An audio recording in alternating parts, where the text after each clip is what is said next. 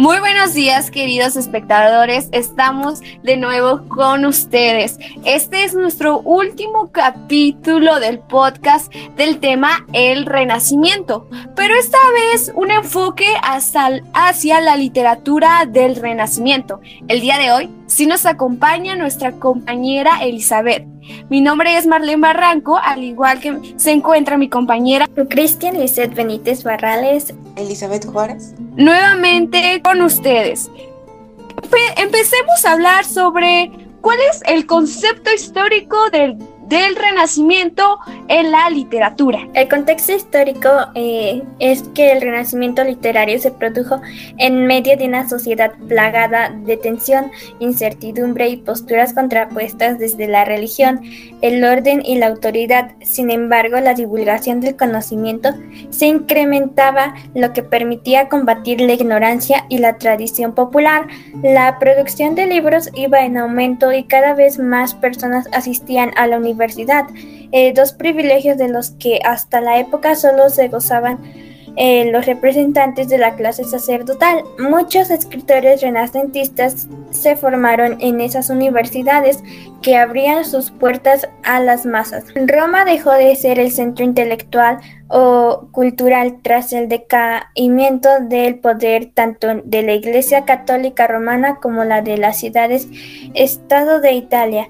Los eruditos del Renacimiento comenzaron a viajar hacia otros países difundiendo sus ideales y conocimientos. En 1500 en 1492, durante el auge de esta corriente literaria, se produjo la invasión de América por parte de los españoles. Este acontecimiento impactó en los ideales del movimiento reforzado en el concepto del humanismo y reforzando el concepto de humanismo y sobrevalorando la razón por sobre la fe. Em, y precisamente, ¿qué es la literatura renacentista? La literatura renacentista o literatura del Renacimiento es el conjunto de la vasta y variada producción literaria que se inserta en el periodo de la cultura occidental conocido como el Renacimiento que tuvo lugar en los siglos XV y XVI. Dicho periodo fue vivido como una época de esplendor y contraste con el oscurantismo medieval de los siglos pasados en el que se recuperaron muchos de los valores tradicionales de la antigüedad grecolatina y de su rica tradición literaria, a medida de que la razón humana fue desplazada a la fe como el valor supremo de la humanidad. La literatura renacentista figura entre las más importantes, centrales y trascendentes de la historia de Occidente y muchos de sus autores son hoy en día clásicos. Su, difusión fue posible gracias a la invención de la imprenta hacia 1450, la aparición de lenguas vernaculas y el debilitamiento de la Iglesia Católica, fruto del advenimiento de la burguesía. Por otro lado, la literatura renacentista presenció el nacimiento de nuevos géneros literarios como el ensayo y la novela. Además, surgieron nuevos modelos de métrica poética como el soneto, con predominancia del endecasílabo. Eh, en estas renovaciones jugó un papel fundamental el Dolce Stil Novo de Dante y también la obra de, del eruto y humanista italiano Pietro Bembo, que fue de 1470 a 1547, no solo imitando a los grandes autores pre-renacentista, sino también como crítico de la literatura italiana de su tiempo. El contexto histórico. Es relevante revisar algunos hechos históricos del momento que afectan a la creación literaria. La creación del Estado Nacional. Tras la realidad feudal surge un nuevo tipo de organización política más cercana a lo que entendemos en la actualidad como países. Esto trae como consecuencia una nueva ordenación identitaria, tanto de los escritores como los personajes que construyen. fomento del comercio, debido a la constitución del dinero como medio del cambio, comienza a incrementarse el intercambio entre diversas zonas. Si bien el carácter es inminentemente, el intercambio entre diversas zonas es comercial. Esto deja fuera el intercambio cultural. Monarquías absolutas, en la posterior al señor feudal, adquiere un poder omnipotente en la medida que controla los tres poderes del Estado. Y en los descubrimientos en este siglo comienzan las expediciones desde Europa a América emergiendo el personaje tipo conquistador. La invención de la imprenta. Este avance tecnológico permite una mayor circulación de los libros. La literatura renacista o literatura del Renacimiento podemos definirlo como aquel conjunto que es producido por literaria que se inserta en el periodo de la cultura occidental, conocido como el Renacimiento que tuvo lugar en el siglo XV y XVI. Dicho periodo fue vivido con una época de esplendor, en encontrarse con oscurantismo medieval del siglos, de los siglos pasados. En él se preocuparon muchos de los valores tradicionales de la antigüedad grecolatina y de su rica tradición literaria. A medida que la razón humana desplazaba a la fe como el valor supremo de la humanidad. La literatura renacista figura entre los más importantes, centrales y trascendentes de la historia de Occidente. Y muchos de sus autores son hoy en día clásicos. Su difusión de esta literatura fue posible gracias a la interpretación de la imprenta, como ya lo había mencionado, que fue en 1450, la aparición de lenguas vernáculas y divulgación de la Iglesia Católica, fruto de la advenanía de la burguesía. Eh, en estas recomendaciones jugó un papel muy fundamental, ya que también se implementan lo que eran las obras y obras humanistas que fueron por italianos. Pero también la literatura renacista, así como el renacimiento se dividió en etapas, la literatura renacista también lo hizo, que es la etapa de la literatura que es la tradicionalmente en el siglo XVI. Se ha dicho en España en dos etapas, contribuyentes de los dos reinos, la época de Carlos I las influencias de Italia del norte de Europa y del mundo clásico serán muy perceptibles. Gargalieso de Vega será el más claro representante en esta primera época de introducción del Renacimiento. La segunda época es la época de Felipe II, la inquietud de la religión que, suscita la reforma protestante y la contrarreforma promueve la búsqueda a la pureza del pensamiento español y católico. La literatura en estos momentos constituirá una síntesis entre las influencias europas de Carlos I y la tradición española. Muy representativas de este periodo será la literatura ascético-mística. Es decir, en esta época donde es nombrada Felipe II. Aquí viene una interpretación entre la literatura de Carlos I y entre la literatura española. Eh, hacen una conjuntación y es aquí como surgen más representativas en esta época. La literatura renacista también es conocida como la lírica renacista, que es esta esta surge a lo largo del siglo XVI. En el Renacimiento se promueven importantes novedades en el campo de la poesía lírica que gozará de enorme prestigio.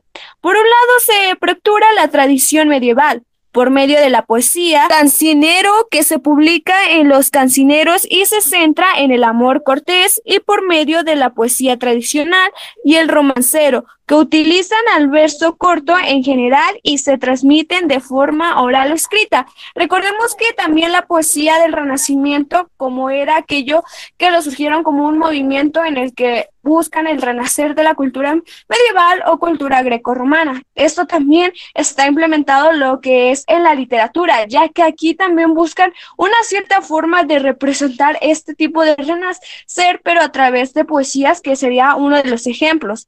Por otro a partir de los años 20 a 543, fecha en el que se publican las obras de Boscan y, y Garcilaso, se introducieron los modos tetraquistas, que tienen como medida habitual el endecasilibo como novedad eh, del empleo del soneto y las formas derivadas de la canción italiana. No será de dos maneras opuestas de la enforca a la, lírica, sino más bien las paralelas, ya que en muchos casos parten de los mismos poesías, de los mismos seguidores hacia ella. Por eso, cuando los poetas renacistas pretendieron adaptar el castellano, las nuevas formas de expresión y la nueva sensibilidad ya existía en la península de una clima proleviente a la, a la estética italiana que también habla debido a la fuente de la poesía profesional. Así poetas como Garcilaso de la Vega escribían a la manera italiana y a la manera de las canciones casi simultáneamente. También en esta existían nuevas reformas que también fueron introduciendo nuevos temas, pero eso lo hablaremos más adelante. Pero para entender más el concepto de literatura renacista, ¿qué tal cada muestra unas características de esta literatura renacista. Para entender más a la literatura renacentista, tenemos que basarnos en las características que definen a la literatura renacentista. La literatura renacentista se caracterizó por el porque surgió entre los siglos XV y XVI, pero tuvo sus primeras manifestaciones entre la Italia del siglo XVIII y siglo XIX, con las figuras de Dante y Francesco y Giovanni Boccaccio. También la presencia de la respiración de los motivos clásicos grecorromanos, así como la concepción del arte imitando que Aristóteles desarrollaron una, su poética. El predominio de la religión como tema se terreno de, un, de manera significativa. También surgieron nuevos géneros, nuevas formas de métrica, nuevas formas de métrica y nuevos temas incluyendo por la filosofía del humanismo. Por otra parte, la aparición de grandes autores que serán universalmente aclamados y que hoy en día son clásicos de la literatura. Los principales países en que se desarrollaron una obra literaria que fueron Italia, Alemania, Holanda, Portugal, Francia e Inglaterra. Y una de las características también es importante es ese cierto pensamiento del hombre hacia la visión humana. Como ya lo habíamos mencionado anteriormente, el hombre busca más representarse de una forma más natural, tanto en sus esculturas, tanto en sus pinturas. Estos grandes intelectuales de esta época creían experimentar lo que era posible alcanzar la perfección terrenal del ser humano. La persona mental dio paso a una visión más objetiva de la realidad, lejos de un extremo fantástico trocentrista. La palabra fue un instrumento que posibilitó la creación del mundo y recreación de los que ya existían, pero desde perspectiva más humana y objetiva, es decir, se creaban más nuevas artes con más percepción realista y no tanto de fantasía. También la forma que se convertía en el sincero, que eligiera, que eligiera parejas que solo el hombre puede describir y a través de la observación detallada de su entorno. El espíritu optimista y cada, cada eh, es la la inquebrantable actitud del hombre por, por creer que se estaba viviendo los mejores tiempos, la oscuridad de, la, de las épocas anteriores medievales vividas, aquí es, ellos creían que era mejor, era donde el hombre tenía más libertad. Otra característica también es la mitología grecorromana inspirado a los grandes escritores en donde aquí pues también acerca de la literatura busca un base a través de la realidad. Después de mencionar estas amplias características de la literatura, pasaremos hacia eh, los temas de la literatura renacentista. El Renacimiento trajo consigo la revalorización de la antigüedad grecolatina y su vasta mitología de modo que muchos de sus motivos narrativos y poéticos comenzaron a reaparecer en la literatura occidental luego de haber sido ignorados durante el medievo. El individualismo y la fe en la razón eran las ideas filosóficas detrás de muchos textos de la época, lo cual en parte se debían a que muchos de los nuevos autores habían podido tener una educación clásica en lugar de una estrictamente religiosa. Estos cambios se vieron reflejados en la frecuente interrogación existencial de los personajes literarios como el caso de Don Quijote o bien en la ironía y la sátira tan frecuentes en el teatro de Shakespeare o incluso en la imaginación de sociedades distintas a la real. Eh, también el debilitamiento de la Iglesia Católica permitió por último que muchos autores escribieran críticas y sátiras anticlericales, lo cual obtuvo una influencia determinante, aunque en algunos casos involuntarios en el surgimiento de la reforma protestante de Lutero. Em, después de mencionar estos temas, se crearon algunos géneros de la literatura renacentista, como el primero que tenemos es la lírica. El género más cautivado durante el Renacimiento fue la poesía, que vivió una renovación de formas importantes a partir de la influencia de los autores italianos. En este género, además, apareció,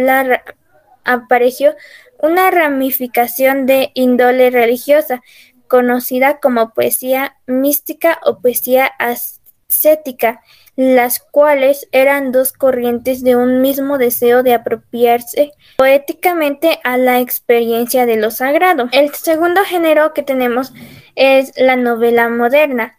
El gran género nacido en el seno del Renacimiento fue la novela moderna, cuyo primer texto fue El Quijote de Cervantes. Este género cobró popularidad en los siglos posteriores y se instaló de manera paulatina como el gran género moderno, perfeccionó y exportó a todas las latitudes. El siguiente género fue la dramaturgia. Muchas de las grandes obras renacentistas están escritas para ser representadas en su teatro. Esto se debió a que el teatro era la gran forma de comunicación masiva heredada de tiempos anteriores y que una no exigía del público mayormente analfabeto la capacidad de leer. Por eso las grandes obras de Shakespeare o del siglo de oro español eran piezas teatrales. Y por último tenemos el ensayo, eh, comprendido como una disertación en prosa sobre un tema específico.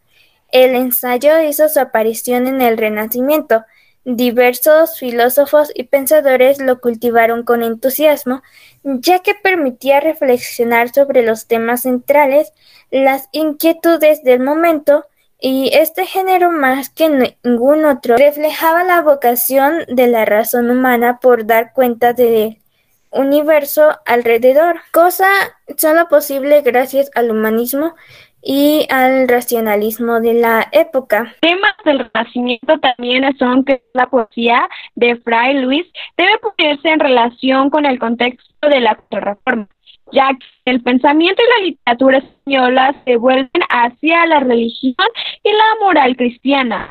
Fray Luis era uno de los poetas que inauguraron la reorientación de los temas y las reformas renacentistas ha dividido entre sus temas predilectos destacados. Pero para saber más a fondo sobre la literatura del Renacimiento, Enfoquémonos un tantito en un, en un momento en lo que es el pensamiento renacista. Este es el imprudente tratar de tener un movimiento obviamente tan amplio de varios eh, años, pero sin embargo vamos a definirlo de una manera más corta. Los dos que se han mencionado plasmados en el proceso de la ideología de España se encontró cerrada justo cuando más abierta estaba en la historia a Europa. Evidentemente, dos momentos del Renacimiento español. Uno primero de la revolución literaria y otro segundo, largo y lento, la relación a la transformación de asentamiento. Por tanto, sobre el funcionamiento inmovible que provecía el logro de un renacimiento real. Este desajuste consienta la deuda contradictoria con el espíritu innovador tendría su clara correscencia en la producción bien diferenciada, la primera a un renacista. Comprendía en encarar con el moderno y sus numerosos, logros que se deberían de comprensión de tal ideología. La segunda basada en una constancia solución de edad, dar lugar a fuerte tensión roja. En pleno siglo XVII, sin embargo, puede negarse a un primer movimiento de adaptación del Renacimiento europeo. Se encuentra en el germán de la literatura española. Puede dar casi dos siglos. Los autores del pensamiento de la literatura española suelen estar primero en un momento en donde conseguían ofrecer una producción equilibrada, ajustada y sobre todo una precisa, en cuyo magisterio lograban asentar los autores posteriores a sus mejores obras. Todas ellas consideraban en nuestros días como clásicas para la literatura española. Los verdaderos factores del renacimiento de la Europa son el humanismo, que tiene su cuna en Italia, y el organismo doctrinario y su pensamiento auspiciados por Erasmo de Rotterdam. Ambos serían de motor de arranque en todo el movimiento cultural, principalmente hasta un enfoque hacia la literatura, ya que en el siglo XVI, en un tercio, el humanista que es, que es centrado como la intelectual de Europa representa un intento equilibrio cultural y una síntesis entre clasicismo y cristianismo, donde también es plasmada acerca de unas varias actualizaciones hacia la literatura. Este periodo posiblemente sea el más ampliado de la historia de la cultura occidental. Como ejemplo de la ambigüedad, destaca el hecho de que el medio excesivo excelente fueron el latín, cuando las lenguas nacionales ya sabían habían pero un latín ajustado al respecto absoluto de los clásicos, frente a aquel otro latín bárbaro que utilizaban los elásticos en la Edad Media. Este humanismo va más allá del simple influjo de la Petrarca en cuanto que pertenecía a una visión del mundo desde el punto de vista clásico, pero correspondían con el ideal cristianismo en esta actitud espiritual, pero por lo tanto tenía una exageradamente el surgimiento de lo que ya se había mencionado, lo que es la reforma y la reforma que impacta sobre la literatura. Por lo tanto, se podría decir que este periodo puede considerarse conversador y al mismo tiempo progresista. La figura más característica de esto que es plasmado acerca de la literatura también es el humanismo. El primer éxito literario fue en los adagios, colección de 800 pobres latinos, comentando su gran exhibición de saberes. El segundo éxito fue el Chiridión, que es significa manual y puñal, y tiene una nada de reforma religiosa. La novedad es que es un modelo de vida cristiana, ya que no es la monástica, sino la secularidad, aunque este concepto no se, no se puede tener algo reflexionado. Su tercer éxito fue lo que consiguió el librito El Elogio de la Locura o de la Necedad, dedicado a Thomas Moro. Aquí los personajes afirmaban ser la sal de la tierra y la vivienda entre los, entre los de las costumbres y creencias. Sin embargo, algunos temas del renacimiento literario vienen enfocados hacia la naturaleza, que esta añoranza del campo en la tradición clásica del Doctor Ilge. Se trata de una por la vida natural que se hace permanentemente en una ola de vida, retirada a lo que traslada el tópico de menosprecio del corte y al avance de aldea. Franny Luis enuncia en este poema una verdadera universal este deseo de paz interior en un lugar tranquilo, donde disfrutar de una nueva vida sencilla, alejada de los insabros y evidencias del mundo. Otro tema en el cual se enfoca a Frank Luis, como mencionamos al inicio, es el neoplatonismo. La música y la poesía son reflejadas de lo que es la poesía celestial en el que es en el que él plasma todo lo que son sus poesías. Asimismo, eh, Frank, por medio de ellas se puede llegar una conocimiento de Dios y, un, una mayor paz y armonía internacional, como expresaba su, conocimiento en la Oda a Salinas. La poesía de Frank Luis se nutre a gran medida de las ideas filosóficas adaptadas es de pensamiento cristiano. Así vemos Frank Luis claro ecos del ecosismo en su aceptación serena y libre de temores del destino o del Pitagorismo, como muestra su confianza en el conocimiento matemático de la realidad como refleja del plan divino. Los temas de la literatura renacentista también puede ser el amor, la mitología, la naturaleza, el sentimiento religioso, la historia, el mundo del el mundo caballeresco. Bien, en literatura el conocimiento de las obras clásicas divulgan por los humanistas aportan nuevos temas y nuevos géneros. el amor, la naturaleza, la mitología son las tres más habituales de la literatura renacentista. En la literatura del amor, un amor neoplatónico y espiritual, algo perfecto y casi simple, inalcanzable. Tema del amor, el más tratado, concebido de la manera, es un amor imposible, doloroso y lleno de complicaciones. La mujer amada, aparece idealizada y es símbolo de todas las perfecciones de la naturaleza. En el tema del amor está, el petaquismo y el noplatismo. Eh, el noplatismo se trata de un concepto de la arraigable filosofía que afecta el tema del, del amor renacentista y la el petrarquismo. La lírica, en la lírica renacentista fue posiblemente el tema del amor el más tratado conocido de la manera Petrarca. En la mujer en el Renacimiento, la mitología. los antiguos relatos mitológicos proceden de la cultura grecolatina. Se utilizan muy bien para ejemplificar una situación amorosa o bien como recurso enriquecedor y de lucimiento del poeta. A partir del Renacimiento, los mitos interesaran por materia de una, una búsqueda de perfección formal. El soneto en el Renacimiento es la forma más utilizada para mostrar la mitología en distintos episodios. Por ejemplo, que está el nacimiento de Venus, la naturaleza. No es un tema en sí, pero es el espacio ideal para que se desarrolle el amor. Se trata de una, se trata de una naturaleza también idealizada, bella y armónica. En el sentimiento religioso, el Renacimiento impone una división entre lo natural y lo sobrenatural, ascética y mística. La mística trata de expresar los prodigios que algunos privilegiados experimentan en su propia alma de entrar en comunicación con Dios.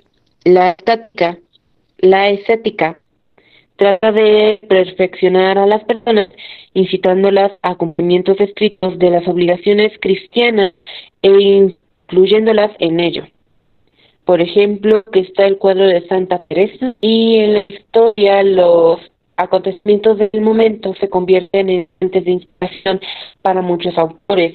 El, redescubrimiento de textos científicos antiguos durante el Renacimiento aceleró los humanistas favorable, favorecieron los temas centrados en el hombre, como política e historia, sobre el estudio de la filosofía natural o en la matemática aplicada. Y en el mundo caballeroso, en la Edad Media, pervive también mediante un proceso de idealismo en numerosos relatos, especialmente las novelas de caballería y las novelas de morisca. La novela de caballerías es un género literario en prosa de gran éxito y, y popularidad en España y Portugal entre los siglos XV y XVI. Un complemento hacia uno de los temas literarios que es la naturaleza es un lugar donde se produce el reconocimiento armónico del ser humano.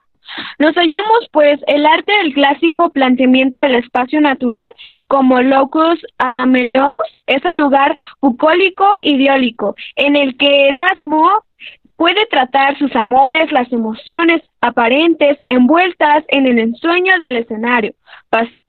pastoril en el gas, composición poéticas en las que unos pastores refinados con nombres literarios cuentan sus expresiones amorosas más o menos dolorosas a causa de una muerte o desamor. La naturaleza también emplea como tema lo que hace posible el desarrollo, el tópico del menosprecio del corte y al asambo de la aldea. También en la mitología, que es una forma de tema de literatura, se emplea o se utiliza como tema como ornamentos de los poemas. La fuente de estas historias suelen ser las metáforas de Óvilo, el escritor renacista utiliza los temas y compara su institución animática con la de los personajes de la mitología que han surgido en, en sus mismos percaces. También lo que abarca lo que sería el amor mencionado por mis otras compañeras es que se relaciona por un lado con el amor cortés El amante se considera un ser inferior a su amada, se somete a ella como a señor feudal. Por otro lado, se relaciona con el neoplatonismo, ya que el amante se ennoblece gracias al sentimiento del amor, que al construir una virtud que poseen los elegidos, permite al hombre elevar hacia un inmaterial que incluye hacia una belleza absoluta. El amor aparece como un sentimiento conduce a la divinidad, el individuo enamorado recibe una luz muy especial, ya que, provoca un afecto intelectual moral. También el amor produce una sensación, ya que no siempre correspondido a veces se produce la muerte de la amada. Algunos de los autores y representantes de la literatura eh, fueron, el primero tenemos que fue Miguel Cervantes, eh, que él estuvo en el periodo de 1547 a 1616 y fue un novelista, poeta, soldado y dramaturgo que es el célebre autor de El Quijote y las novelas ejemplares y la máxima figura de las letras hispánicas. Se le conocía popularmente como el Manco de Lepanto por haber perdido el uso de la mano durante dicha batalla. El segundo fue William Shakespeare, de 1564 a 1616, el máximo autor de las letras anglosajonas. Fue un dramaturgo, poeta y actor inglés conocido como el Bardo de Avon. Es quizás uno de los autores más célebres y apreciados del mundo entero, cuyas obras ocupan un lugar central en la cultura occidental contemporánea. El tercer representante fue Nicolás Maquiavelo, que fue de 1469 a 1527. Fue un diplomático, filósofo y escritor italiano. Fue una figura intelectual relevante del Renacimiento y se le considera el padre de la ciencia política por su libro de reflexiones en torno al poder eh, titulado El Príncipe. Luego seguimos con Erasmo de Rotterdam, eh, que estuvo en el periodo de 1466 a 1500 36. Fue un gran humanista y filólogo neerlandés. Cultivó una extensa obra ensayística de cartas y tratados que tuvo una influencia verdaderamente revolucionaria en toda Europa. Gracias a él, eh, de hecho, se traduce por primera vez el Nuevo Testamento al inglés y al alemán. Luego tenemos a Garcilaso de la Vega del periodo 1498 em, a 1536. Fue un poeta y militar español cuya obra se inscribe en el siglo de oro. Adquirió un estilo petrarquista en su obra luego de visitar Napoleones en un par de ocasiones. Escribió 40 sonetos, cinco canciones y otro conjunto de textos poéticos que se le consideran la máxima expresión del, Renacimiento castellano. Tenemos a François Rabelais, que fue en el periodo de 1494 a 1553. Eh, fue un escritor, humanista y médico de nacionalidad francesa. Escribió parte de su obra empleándose eh, e inspirándose en diversas tradiciones locales y populares.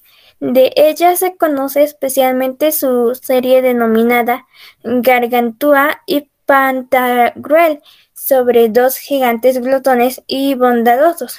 Y el último representante principal del, del Renacimiento fue Michel de Montaigne, de 1533 a 1592. Fue un filósofo, escritor, humanista y padre del ensayo como género literario.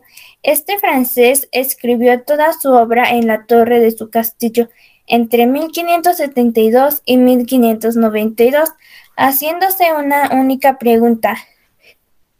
¿Qué sé yo? Se le considera una de las mentes más prodigiosas de su época. Y a continuación algunas obras de la literatura renacentista.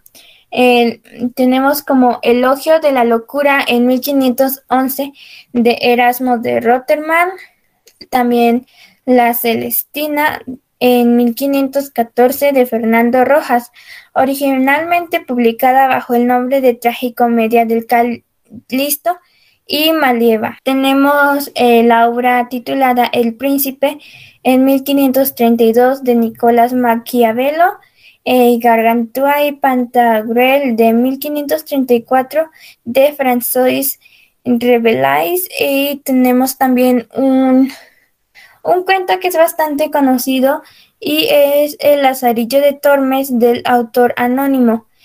Hasta la fecha no se sabe quién lo escribió, pero sin embargo va a llegar a ser uno de los libros o literatura más famosa en todo el mundo. También tenemos a Los Luciados de 1572 de Luis de Camañoes y Ensayos en 1580 de Michael Montaigne. Eh, y también la, la famosísima eh, historia de Roma y Julieta de 1595 que fue escrita por William Shakespeare.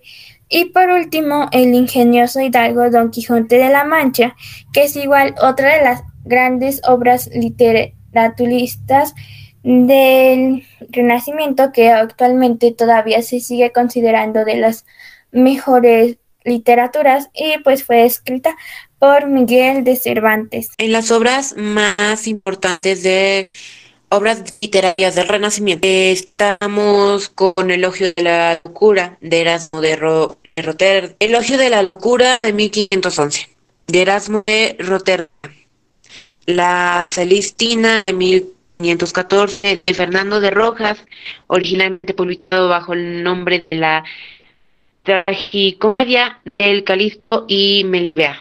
El Príncipe de 1532 de Nicolás Maquiavelo, Carguante de Pangurel entre 1534 de Francisco Rabelais. Hablaré de El ocio de la locura de 1511. El ocio de la locura es un ensayo escrito por Erasmo de Rotterdam e impreso por primera vez en 1511.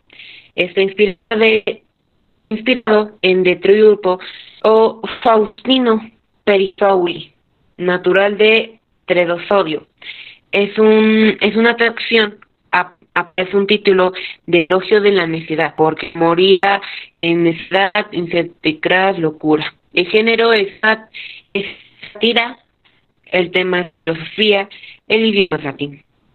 Según palabras de Toto Erasmo, tras redactarlo en una semana, revisó y desarrolló el trabajo durante una estancia de la casa que tenía su amigo Tomás Moro en Buchterburg. El título es un sentido de doble típico de la obra. También puede entenderse como elogio de Tomás Moro.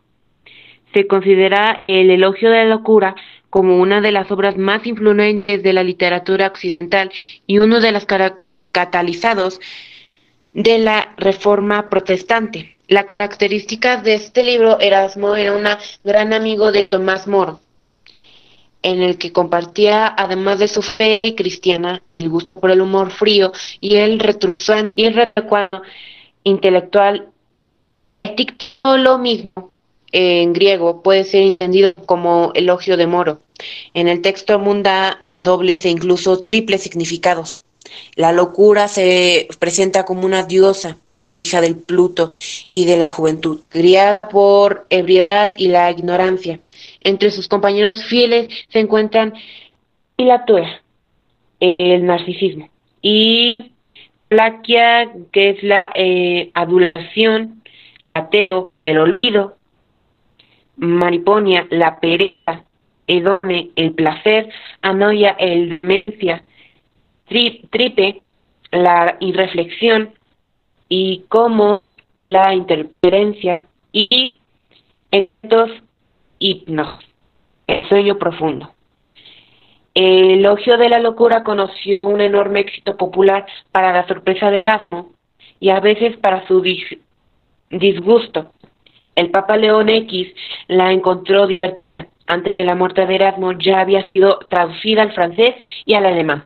Una edición de 1511 fue ilustrada por grabados en mano de Hans Holwein, que se han convertido en ediciones más difundidas de la obra. y influyó en la enseñanza de la retórica durante el siglo XVI y el arte de la exografía. El elogio de las cosas sin valor se convirtió en un ejercicio popular entre los estudiantes isabelinos. De la referencia de Erasmo, elogio de la locura Aguilar y una reseña comienza un, con la con, con los a la manera del autor Luciano de Mosai de Samosata, cuya obra había sido traducida hace poco el latín por el propio Erasmo y por Tomos. En la obra se hace una relación puntual de las ventajas de la estudicia sobre la razón.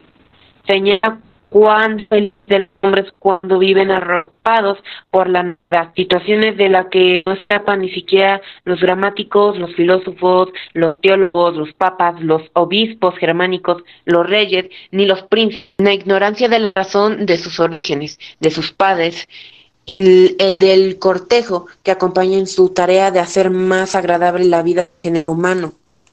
Se le se lamentaba a las quienes religieron a su nombre, pese a ser grandes beneficiarios de sus dones. Actuó una sátira de de, de los médicos, de los estudios que se exhibe sus, sus desdén y patanería, dejando en claro que las mujeres prefieren la compañía de los negocios. De pero desde los mediantes de hasta el Papa muestra que tan cerca está la vanidad como lejos de Jesucristo. Les voy a dar una concepción de cómo identificar qué tipo de novela es representativa. Existen lo que es las novelas idealistas. Estas novelas que son griegas, aventuras entre las que cabe resaltar las etipíticas de Eliodoro siglo III. Servirá como un fuerte en el desarrollo de la novela bizantina, resista. En este tipo de narraciones, unos jóvenes bellos y gastos de emprender un viaje en el que encontramos terribles impedimientos que dificultan el cumplimiento de su misión y que servirán como pruebas para demostrar que se merecen el desenlace final. Las pruebas serán de diferentes tipos, tormentas, naufragios, ataques de piratación, etcétera. Se incluyen habitualmente narraciones secundarias que ayudan a dar variedad y alternativa a la acción principal. Bien, es muy común el comienzo inmediato de inmediatas los personajes que son por generalmente que son ideológicos y planos, sin desarrollar a lo largo del tramo. En cuanto de este tipo de cursos hay que marcar lo que es la predilección de aventuras y el exorcismo de diferentes espacios. Con el tiempo en lo que es el periplo de los personajes de la novela bizantina llegará a simbolizar a un proceso o a una espirituación, un auténtico camino de perfección. Algunas de las principales novelas bizantinas son Los trabajos de Claro y Floricia, y las tristezas y trabajos de la Sinventura y Sea, de Alonso Núñez Reynoso, 1522. El Peregrino en su patria de Lope de Vega, 1604. Las trabajadores de Persiles sin funda de Miguel de Cervantes, 1617. Novela pastorilica, para hallar las fuentes de la novela pastoril o pastorílica hispánica se debe acuñir a la novela griega pastoril. Darfris y Claude, Londres, eh, Longo, perdón, siglo II, a los bucánicos del poeta lático Virgilio y primeros modelos italianos como la Caría de Sanzano 1465-1503, 1530 en un ambiente bucólico caracterizado a manera, una manera clásica. El locus, menos los personajes que han buscando su destino. Se trata de pastores e, e idealizados y casos cambian de forma culta noticias sobre sus amores. Estos personajes son un trasunto de forma que actúan y piensan en el modelo cortesiano y en ellos. Tampoco cabe ninguna evolución notable o a lo largo de la trama. Esto suele ser estructurarse con otras historias. de pastores las que cruzan los personajes, principalmente su preámbulo en la configuración del género, resulta bastante común el comienzo y en medias res, así como las regulaciones de los materiales, caracterizaciones, poemas. Muestras importantes del género son La Diana de Jorge de Montemar, 1559, La Galetea de Cervantes, 1585, o La Quilla del Lope de Baja, 1598. Novela morisca. Este es su género narrativo. Busca su inspiración en épocas de la historia de España, en las que todavía era posible la convivencia de población musulmana junto a la cristiana. Sin embargo, será la materia verídica la interfaz entre los autores que cultivan este género. La novela morisca se centra en la narración de una historia amorosa y la aparición con personajes relevantes de Moro que está caracterizado de manera idealizada, haciendo gala a las virtudes propias del caballero cristiano. Posiblemente es una situación donde existe el oxotismo del ambiente y la cultura de moros, en un mundo pínico completamente real y cercana. Algunos ejemplos importantes de novelas morísticas son Historia de la Abecerra y la, hermosa Jarisa, de autor desconocido, o la historia de Osmin y Dahara, que aparece intercalada en el, bus, en el Guzmán Alfarache de Mateo Arán. Novelas de caballerías. La novela de caballerías continúa en boga en el siglo XVI, con un esquema muy semejante al que podemos hallar en sus manifestaciones del siglo XV. La sucesión, la sucesión de allá, allá hazañas de un caballero cristiano y enamorado constituye el eje principal en el que ir será marcado de un género que será muy apreciado hasta que Cervantes le asunte un golpe moral a través de El Quijote. Novela picaresca. Sus características generales de estas novelas son autobiografiadas. El pícaro narra su asombrada vida desde su punto de vista guardando el, el decoro. Figura del pícaro, individuo de pocos años, hijo del padre sin gorra, que debe utilizar la habilidad, la astucia, su soledad ante el mundo de elección a huesar ingenio en un mundo en donde ha de sobrevivir. A pesar de sus circunstancias, sus inquietudes rozan el plato comer y beber, ganar dinero, cenas, la escuela social ni el amor ni el hogar, ni la fama, tienen que ver con su código ético. La estructura de servicio. El pícaro es modo de muchos amos. Por medio de este técnico se puede presentar un panorama de diferentes individuos o tipos para criarlos como sucede con el ciego, los diversos clérigos o hidalgos. El pícaro además se desplaza por diferentes lugares y sufre aventuras que lo forman o deforman como ser humano. Por lo general, el relato toma una forma de explicación de un caso contado de forma autografiada. La narración es relativamente de aventuras del pícaro. Tiene, para mencionar, un sentido, ya que es explicado de un hecho excelente. Narraciones y acciones en donde los sucesos podrían haber pasado de realistas y verosímiles, a diferentes de las fantasías de la novela idealista. Ciertas preferencias por los espacios urbanos es una cierta preferencia por los que es una recomendada novela de un género que hasta vacas de 1999 y 1604 años en el publica la primera y la segunda parte de Guzmán de Alfarache, obra en la que su autor, Mateo Alemán, de 1547 a 1613, de manera consciente toma rasgos la Lazarillo en el Guzmán, eh, que es un gran éxito. Se acentúan, sin embargo, los rasgos moralizados, la vida de la cercilla de Tormes, de sus formas y advertencias. Otro que es es el teatro renacentista, que a pesar de que no se enfoca tanto en la literatura, siempre tiene que ver algo relacionado a esta.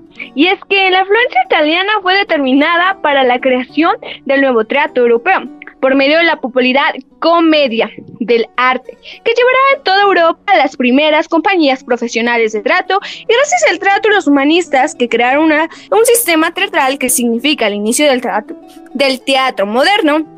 A finales del siglo empieza una instalación entre los primeros locales específicos representativos teatrales. Sin embargo, ¿cuál es la narración como definitiva que se utiliza en este periodo?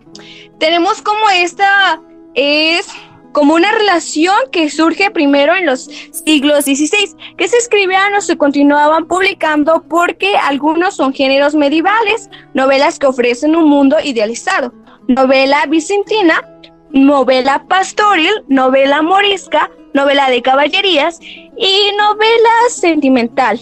Por otro lado, se crean novelistas en el que, sin embargo, la óptima ofrecía en la decoración de dismitación entre ellas, encontrando algunas que continuaban la temática a la Celestina y otras como el Lazarillo de Tomes.